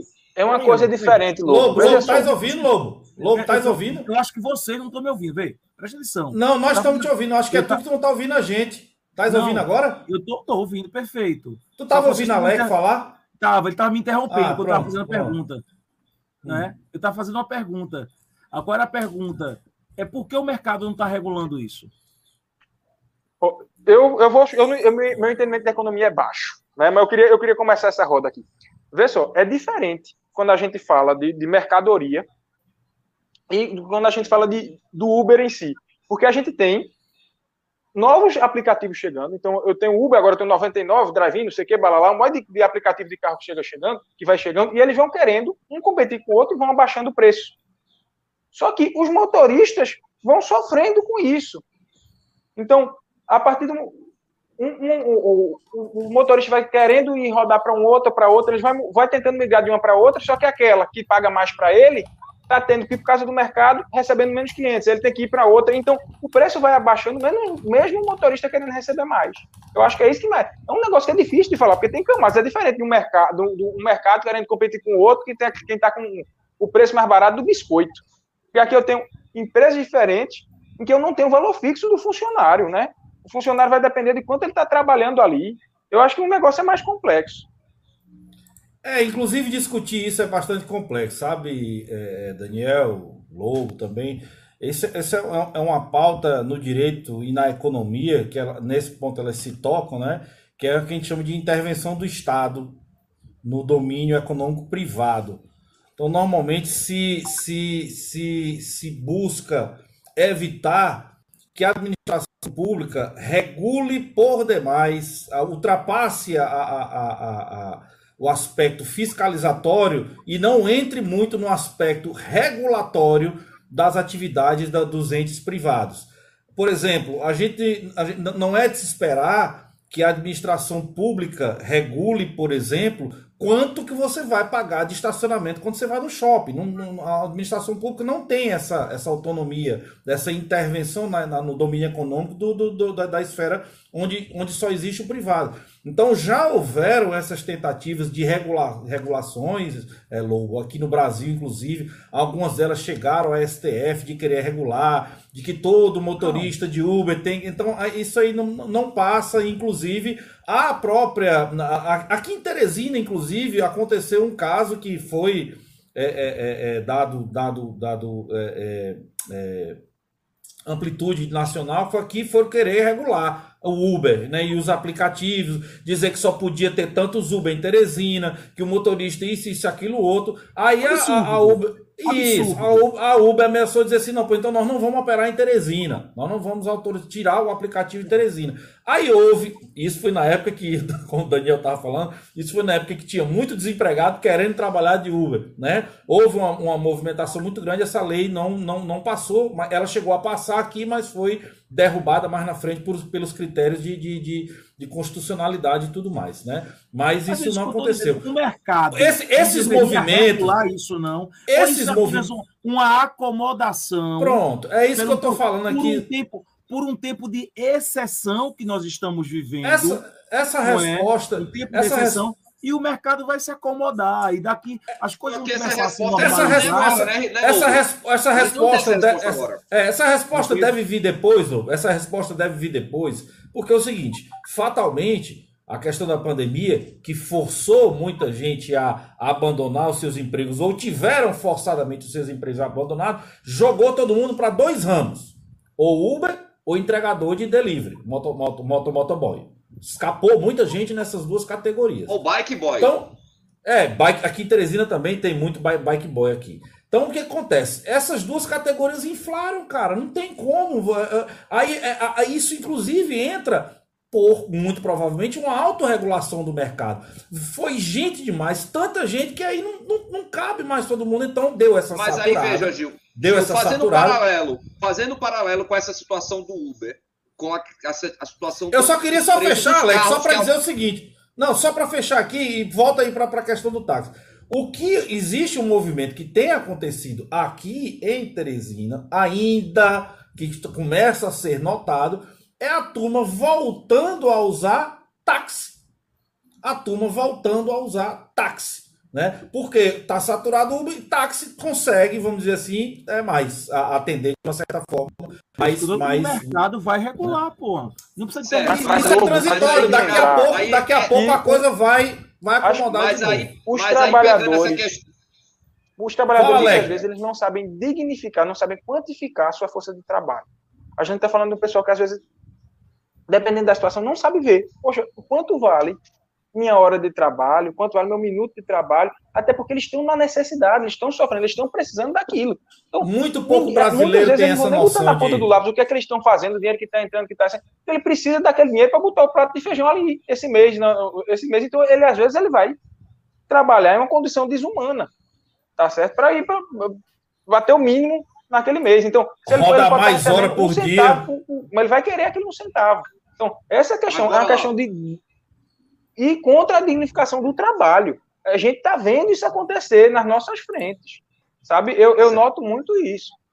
Né? Mas por pega, necessidade. Pegando, pegando essa, essa questão do, do Uber, que aí Ricardo fala, não, mas o mercado vai é, se ajustar. A gente está vive, vivenciando um período excepcional. Se a gente pegar como exemplo o que está acontecendo com o preço dos automóveis, que os especialistas estão dizendo não é que o mercado está vivenciando um momento excepcional, e está, e que depois que passar isso tudo, o preço vai baixar. Ou você acha que a gasolina. O que, é que aconteceu com a gasolina recentemente? O que é que ela tá. O que é que está acontecendo com o preço da gasolina? Ela aumenta. Aumento hoje, hein? Aumento hoje, viu? Peraí, meu Deus do céu. Amanhã, amanhã. Aumento céu, É, sim, anunciado hoje, aumento para amanhã. É. é. tão rápido quanto a defesa do Náutico levando gol dos adversários. Vai deixar para lá. Então, assim, a gasolina baixa na refinaria. Dá, dá pena, dá pena. De querer, eu não vou discutir com você, porque você é tricolor. Você é torcedor do Santa Cruz. Então, eu não vou discutir contigo, bicho. Mas, não, mas tu não era um líder pena. isolado, com não sei quantos Olha, pontos. Eu só quero dizer você aqui, ó. Ó o Timbu, ó o Timbu. Ó o Timbu, ó o Timbu. Ah. O sinal tá se borrando todinho, né? Hoje é, tá borrou, se borrando borrou, todinho para não levar pra. Tá se borrando todinho. Tá todo borrado aí, ó. Vai, se vai, se vai, vai, vai, Não dá certo. Não, então assim, uh, o que o pessoal fala no, no, no que diz respeito ao preço do automóvel é que não vai baixar. Passando a pandemia, ah, porque agora a demanda vai diminuir. O empresário vai achar bom o preço. Tu, tu acha que o empresário tá vendendo claro, carro por 70 mil vai, e tá vendendo, ele vai, ele vai baixar. Não, passou a pandemia, eu vou voltar a vender por 60. Ora, se tá vendendo por 70 e tem quem compre, pra quem Aí pronto, então você acha que então, então ainda que o Uber comprar carro novo, então pronto. Então você acha que o Uber, você acha que esses aplicativos, tá certo? Eles vão chegar e vamos baixar a nossa margem de lucro porque nós vamos atender justamente os nossos colaboradores. Não, veja só, a gente não, sempre tem, não, a gente sempre vai ter uma quantidade de desempregados dentro do Brasil, é o que a gente tem nos últimos anos, então sempre vai ter gente que vai se submeter à condição subhumana de emprego, quanto mais aqui no Brasil. Tá? Eu não sei se essa realidade do Uber está sendo em outros países, mas aqui no Brasil faz todo sentido você acabar puxando todo o suco do limão, do suor de cada pessoa, de cada brasileiro. Então, é diferente você falar, do, do, é o que eu estava dizendo desde o início, é diferente você falar um preço de uma bolacha no mercado, porque você vai ter você tem que quantificar o mínimo que vale aquela bolacha. Porque você gasta, teve, gastou terra, produção, sei lá o quê, maquinaria, seja o que for. Mas o trabalho, o cara dá para se humilhar, dá para trabalhar Dan... trabalho escravo achando bom. Daniel, é só você convencer o... ele disso. Daniel, o Letício, Letício Martins está até comentando aqui no YouTube algo que é bastante pertinente. essa questão que o Alec levantou aí. Hoje em dia, o iPhone, por exemplo, não vem mais com fone de ouvido, o carregador não vem mais, vem só o cabo, mas não vem mais a cabeça do carregador, você tem que comprar. E o preço é o mesmo, às vezes até mais caro, e a turma compra. A turma tá lá na fila para comprar. Olha, tem mas tem um bocado, tem um bocado para comprar sim. Mas é, é isso ó, do mesmo jeito, do mesmo jeito, Ricardo, rapidinho, eu deixo você falar rapidinho, do mesmo jeito, você vai comprar algumas marcas, alguns carros de algumas montadoras, não vem mais o step tradicional, meu filho. É, é aquele step verdade. provisório. Roda em trator, roda em trator. Aí a desculpa é. é, não porque na Europa é assim, nos Estados Unidos é assim, só que lá tem estrada que presta.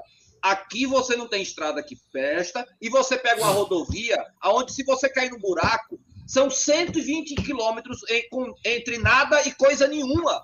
E aí não tem step provisório que dê conta. E, tem um e sem sinal de, de celular. E sem sinal de celular. Outro detalhe, outro detalhe. Lá você anda dirigir. direto com sinal de o celular. O cara não sabe dirigir, fica caindo em buraco o tempo todo e fica dizendo isso. Entendeu?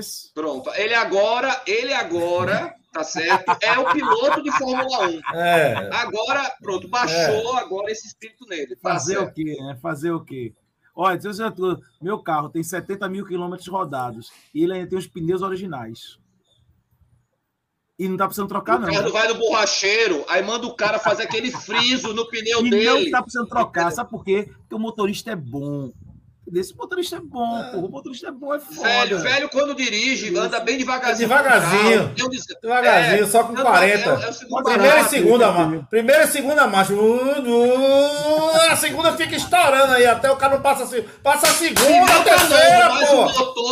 É, passa a terceira, porra. É, carro gritando lá. Ó, vamos pegar pra gente pro nosso último tema. A gente aproveita esse negócio de, de, de economia a gente viu assim que todo mundo está tirando uma casquinha do, do, da Olimpíada, né? Você tem os patrocinadores tirando casquinha, você tem a questão dos do, políticos querendo tirar uma casquinha. Inclusive, eu tive uma. Eu fiz um comentário numa, no Instagram, num, numa reportagem do Jornal do Comércio, que viralizou entre meus alunos. Eu nem sabia, eles me mostraram, pessoal, todo mundo adorou, não sei o que, o que, meu Que foi uma foto de, de Lula, uma foto de Lula, é, numa piscina, de sunga, numa piscina, entendeu? mergulhando numa piscina, dentro d'água, ele estava dentro d'água, e a, a, a pra, assim, em homenagem à medalha daquela da, da, da, nadadora brasileira que fez o, a maratona olímpica, que o, o ouro na maratona, na maratona 4. Maratona Aí eu peguei e fiz o comentário, isso foi no Jornal do Comércio. Aí no Instagram, né? Eu fiz o comentário. Conheço, ponto. Peixe ladrão, muito difícil de pegar. Aí eu botei lá, né? Eu nem vi que a, galera, que a galera tinha visto. Assim, oxi, quando foi essa semana? Isso foi semana passada. Quando foi essa semana, aí os alunos, professor, todo mundo viralizou, passa por todos os grupos de alunos possível e imaginável, tá certo? Lá o seu comentário do, do que é político. Eu estou falando dele, de Lula, mas assim, é, pode ser Bolsonaro, pode ser Ciro Gomes. Todos, são todos. Né? É, é, se aproveitando. O governador da Bahia disse que a Bahia é maior do que a Espanha em, em medalhas de, de, ouro, não é?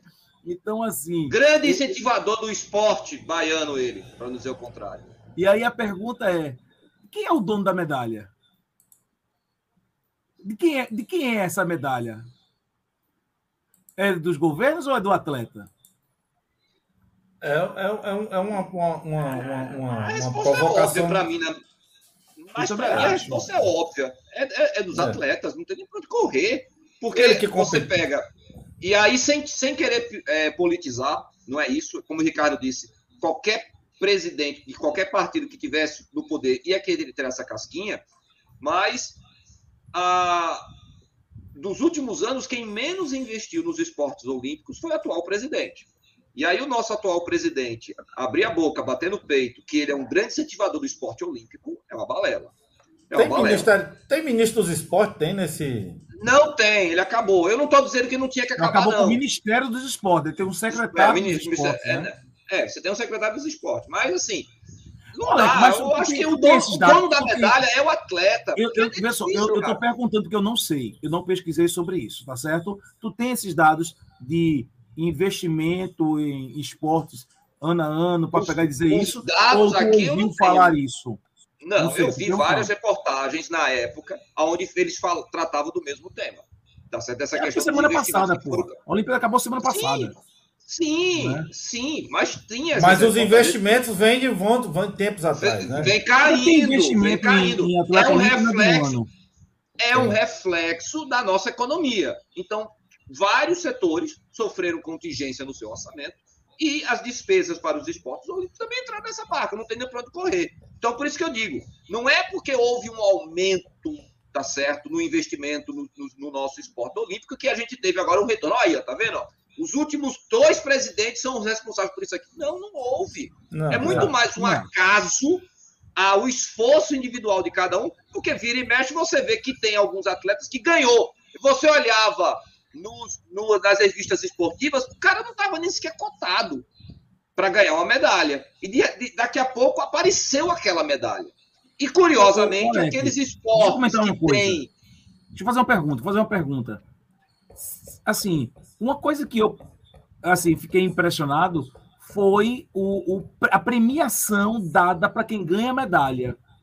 Que o, que o que eu vi de reportagem foi assim, que nas outras Olimpíadas ah, se ganhava 10 mil, 12 mil, os caras ganhavam a medalha. E agora o, o, o, é 100 mil, 150 mil, 250 mil por uma medalha de ouro, né? A, a, a Rebeca ganhou de ouro e de prata, levou 400 mil reais de premiação do, do COB, né? Do, do, Do COB, do Comitê Olímpico. Será que para nós, esse incentivo financeiro, será que dá um gás a mais no cara assim na, na hora? Mas o Inevitavelmente, Não, pô, não, não, inevitavelmente. não, Não, não, Eu tô não, não, não, eu um acho gás a não, mais na não. hora, não. Não, O não acho que é uma coisa que o cara pensa. O cara não pensa nisso. O cara não pensa nisso na hora. Você acha que quando ele tá lá competindo, ele pensa, eita, vou me esforçar um pouco mais porque eu vou ganhar uma grana? Não pensa. E assim, essa grana que entra, no Eu final acho das pensa. contas, vai servir. Vai Pra servir. Para ele mesmo. Você acha, Gil? Acho. Uma, a prova de 100 metros na piscina, tu acha que o cara tem tempo para se preocupar com isso? Não, não é isso, Não, é antes, não. Eu Não é acho, eu acho. Dá o ano, eu- dá o eu- gás, eu- né? Dá, dá o gás, dá o gás. E digo mais, e digo mais. Se não. não, eu não posso, eu não posso, eu não posso é, é, é, falar aqui com, com certeza e com segurança que eu não estou lá na cabeça do atleta. Mas eu acho que seria inteligente para o atleta dar o gás, ganhar os 200 mil e dizer assim: agora eu posso me virar aqui, vamos dizer assim, sem depender de um patrocinador, por exemplo, alguma coisa do tipo assim, né? Alguma coisa nesse sentido, né? Tomando, por exemplo, aqui aquele cara que tá arremesso de peso, que ficou em quarto lugar, na beirinha para ganhar a medalha de bronze. Foi noticiado aí a condição como o cara treinava. Rapaz, abriram uma vaquinha virtual aí para ele e já conseguiram juntar 240, mais de 240 mil reais para ele, que é mais do que o, que o que ele receberia se tivesse ganho uma medalha de bronze. Aí eu E te digo, esse esforçado dinheiro, cacete, né? esse dinheiro vai cair pro cara. Esse dinheiro, esse dinheiro que vai cair pro cara, você acha que ele vai pegar 240 mil e vai comprar um carro? Ou você acha que ele vai comprar uma roupa melhor, um peso melhor, vai construir no quintal da casa dele um espaço para ele treinar? O que, que você acha que ele vai fazer? Não, eu Então, acho que vai né? até além isso, tá? Eu, eu acho que o prêmio não é nesse dinheiro de agora. É, Boa, Letícia, principalmente nessas boa. Olimpíadas, agora, o, a mídia que esses atletas ganharam, se você for ver um. Sei lá, acho que, acho que a Itisha ganhou o- o- a prata agora, maravilhosa, a Raíssa Leal lá. Ela tem, eu acho que deve ter já nos, deve estar nos 3 milhões de seguidores já no Instagram. Quanto, não é nem a prata, o dinheiro da prata que ela está fazendo ali, é quanto dinheiro ela está, o resto da vida de mídia que ela está fazendo ali. Sabe, todos esses foi que- medalhistas. Esse cara mesmo, ele não ganhou só desse dinheiro dessa vaquinha. Todo o E dinheiro de mídia que esse cara vai fazer agora nos próximos dias é muito grande. E outra Isso coisa, dá um eu- pra ele, eu acho que isso dá um incentivo para ele treinar, sim, com certeza. Às vezes nem só pelo dinheiro físico, mas pela mídia, que ele- o dinheiro que ele vai fazer até por cima da mídia. Eu acho que isso incentiva. Agora, dizer que ele está pensando só. A gente tem que pensar que isso também é o trabalho dele. Né? Então, ele tem que pensar financeiramente, ele tem que pensar no retorno que aquilo vai dar.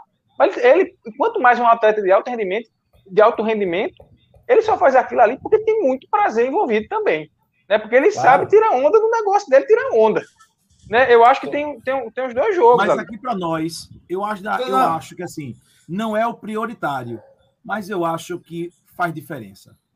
faz em qualquer emprego. Se alguém chega É, aqui bater a exatamente, profissão que quer. exatamente. É a profissão Bateu uma meta. Se você, se você bater uma bater a meta, você meta, vai ganhar. Pronto, ganha é, um qualquer profissional.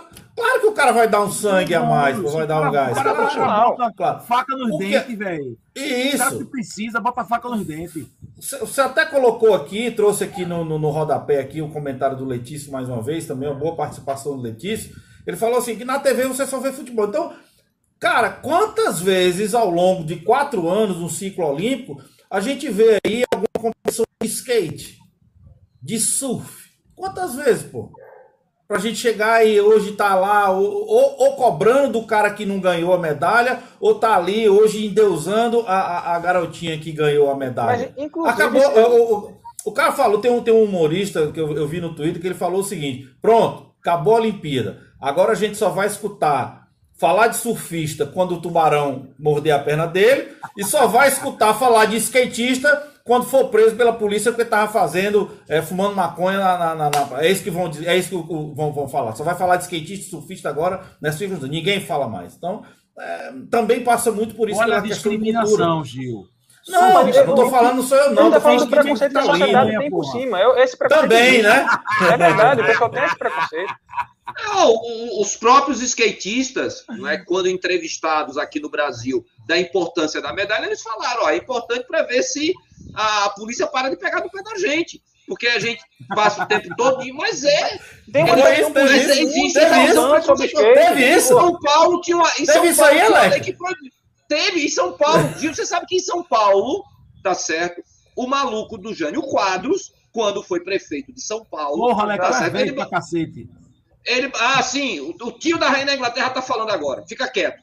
O- ele baixou uma lei aonde dizia que era para, eu não sei se era guarda municipal, mas alguma, algum órgão de fiscalização do- da prefeitura deveria atuar para coibir as práticas do, do skate. É. Porque não concordavam. Então era Foi visão a Londrina depois que voltou isso. Então, tem, tem- agora a gente Foi. tem que lembrar, gente, que o Brasil foi super bem no skate, no surf, que são esportes que foram a primeira vez que esses esportes estavam lá nas Claro. Olimpíadas, né? Como a Então, gente tem que foi lembrar muito que talvez bom. não tivesse nem A gente- a ninguém gente levando tão um a sério a gente- fora. A gente que um são ótimo marginalizados, mas que o brasileiro curte Ó. bastante. Mas É, a gente, da- é, a a gente pergunta. teve, Daniel, um Olha desempenho muito De bom. Marcos. A gente teve um desempenho, rapidinho. A gente teve um desempenho muito bom no passado em vôlei de praia. E o que, que aconteceu do desempenho brasileiro? O que, que aconteceu? E aí o comentário que os próprios atletas fazem é que o Brasil era ponta e ficou parado no tempo. Então, eu vou fazer a mesma analogia. Somos destaque no skate, somos destaque no surf. Mas será que nós Hoje. vamos ter hoje? Mas vamos ter investimento a longo prazo, porque os outros Pra manter países isso? vão Não. para manter. Tenha certeza que agora que skate é esporte olímpico, vai ter, vai Deixa ter faculdade do dos aí, Estados Lô. Unidos dando bolsa para melhor skatista, não sei o que, balalá, balalá. É. E a gente Não, fica para trás, que a gente não vai, Deixa vai investir nisso. é. A gente vai voltar, o seu skate ser só o pessoal. Uma, uma pergunta aqui de Marcos. De onde sai o dinheiro do COP para pagar esses prêmios? Olha, eu, eu não sei se tem Patrocínio. do governo, do governo federal. Eu acho que principalmente é patrocínio, né? Patrocínio, Tem uma patrocínio. confusão com a empresa, com, com, com, a, com a, a empresa que patrocina o- os casacos, né? Com a seleção de futebol, que não quis subir com os casacos, que eu achei uma sacanagem. E, e, e vi, uma, inclusive, Primeiro, uma... Futebol masculino não devia ter na Olimpíada, já começa errado aí, né? é, é, Já começa errado aí. E é uma aí é coisa mesmo sem- pra você dizer que, o- que a seleção de basquete dos Estados Unidos não devia competir. Olha só. Mas eu já disse É. isso, eu nunca disse isso. Você, tá, você que está dizendo, não põe a palavra coisa. na minha boca. É, Não, Não tenha o, o, um ranço o de autoritarismo. o ra- o Tá raciocínio, o raciocínio, o raciocínio de Alec, que eu também endosso, é que para o futebol masculino já existe uma Copa do Mundo, Pronto. que é um evento só para futebol. Mas para os outros esportes também existe. Tem Copa Existe do o ninguém campeonato mundial de, de, de, de ginástica. Mas não é a mesma visibilidade de Copa do Mundo. É É um de cada vez. É visibilidade, Só tem duas, um de cada vez. duas competições mundiais têm visibilidade de cada quatro anos. Copa do Mundo e a Olimpíada, pô. Só a Copa do Mundo já, já, já tá. Tem um esporte Copa que tá lá Mundo é dentro da Olimpíada, não precisa. É, Copa do Mundo é só precisa. futebol. Não precisa, também acho. vai. Eu, eu, eu acho. Assim, eu vi uma- um depoimento do, do, do medalhista de bronze no, dos 50 metros rasos, né? Que eu achei muito interessante, que ele pegou e disse que o, esses caras, porra, não estão vendo o lado dos outros, eles são milionários e não estão vendo o lado dos outros, porque a empresa tá certo? Que patrocinou os casacos, ela pode simplesmente quebrar o patrocínio e esses 250 mil, que é um salário. Ela diz, ah, não. É um bicho que esses caras ganham num, num, jogo da, da, da do, do, time deles na Europa, né? Para um cara que faz a natação, para um cara que faz o judô, para um cara que faz até o skate, irmão, é o ano todo, é o dinheiro do ano todo. O ano todo não, meu filho. Vai garantir o ciclo olímpico dele. Vai garantir os próximos quatro anos dele de competição. Se você parar para pensar. Entendeu? E aí você tá, aí, e é, por isso, aí eu pergunto, com atitudes como essa, você enxerga, ó, se é para ter futebol, manda os meninos, manda, manda os moleques de 17, 18 anos, como as outras seleções. Porque, ó, seleção de nível mundial, tirando o Brasil, o Brasil é a única que manda justamente com os atletas naquela margem. Ah, pode mandar três atletas acima dos 23 anos e mesmo aqueles que estão dentro do limite dos 23, a gente manda os nossos destaques. A Alemanha não faz isso, a Espanha não faz isso, a Argentina já fez isso no passado, tá certo? A Argentina já fez isso no passado. A Alemanha, França, não vai ter, Estado não vai ter, não vai ter, não vai ter isso, tá certo? Aí você vê, na hora que vai receber a medalha olímpica, como você disse, eu vou botar o agasalho da empresa que patrocina justamente a seleção brasileira. E que muitas vezes patrocina eles mesmos. Muitos ali são patrocinados por aquela empresa. Aí quebra os outros. Então, ao fim, dinheiro é importante, mas a medalha é do cara que está lá suando. Não é? Esse não, é. e, da não família, é... e da família, e da família, e da família. O sacrifício que o pai, a mãe, a tia, o papagaio, o periquito fez. Não é herói. da ginástica. Mas não é herói. Aquela, né? é, não é herói, tá? É, aquela família, aquela, a, a mãe da, da medalhista da, da ginástica, não é? Empregada doméstica, tendo que trabalhar. O irmão que levava a menina a pé duas horas de caminhada até o centro de treinamento. E aí, onde é que está o COB para poder patrocinar a menina dessa? Porque agora que ela ganhou a medalha, beleza. Beleza. É, eu, eu também acho, Marquinhos, eu, eu vi isso. Eu, eu vi essa história da Espanha, mas era tudo sub-23, tá? Mas é isso que eu ia dizer. E aí? Jogaram a Euro, mas era sub-23. Né? Não tinha Daniel Alves, não, né? Daniel Alves é, é sub-42, né? Sub-40. Sub-40. Bom, meu povo, vamos embora. Vamos embora. Vamos oh, embora. Hoje foi, foi, foi, foi bom bate-papo hoje também, é, pra caramba. Pô, foi legal. Foi legal, foi legal. Foi, foi justo. Você, você, é um cara. Bom você time. É, você é professor, né, velho? O cara, professor, o cara tem um diálogo fácil também tem isso, não é? Um diálogo Obrigado. Fácil. Já percebeu isso, Obrigado. Né, Ricardo? Obrigado. Já percebeu isso. eu, eu queria aproveitar para mandar a mensagem final aí para quem está assistindo, né? Lembrar, e até puxando um ponto, um, um ponto que o Lobo falou uh, mais para trás, sem querer voltar à polêmica, que às vezes a gente só levanta ponto ruim. Naquele momento eu não respondi, mas às vezes a gente Oi. foi, talvez foi necessário no Brasil levantar ponto ruim. Porque às vezes a gente recebe, o brasileiro recebe, ou sem querer generalizar, mas generalizando, mas o brasileiro recebe a boa notícia muito mal. Eu digo isso eu, porque às vezes na ponta eu fico sem querer dizer como é que, a, que a situação está boa, porque eu sei que as pessoas reagem mal. Eu, eu, eu vejo alguém com uma primeira dose que sair sem máscara por aí. Então, eu queria aproveitar para dizer, para dar notícia boa. A gente está passando, a gente está superando a pandemia, a gente está vendo os números melhorarem bastante, a vacina está sendo eficaz, a gente está vivendo um momento de super vacinação no Brasil tá certo? Independente de quem seja o responsável por a vacinação nesse momento, independente do que a gente passou no passado, que é difícil de jogar para trás, porque a gente foi o país que pior respondeu inicialmente, mas no momento de agora, a gente está sabendo responder bem, tá? Então fica aí a mensagem de esperança, mas continuemos sendo responsáveis, tá? A gente tem que lembrar que toda semana ainda tem gente indo para UTI ainda, tem paciente que infelizmente eu estou tendo que mandar para UTI, tá? Então, vamos se cuidar, vamos usar máscara, vamos ser responsáveis, vamos tentar controlar o máximo que dá, tá? Vamos ficar em casa o máximo que dá ainda.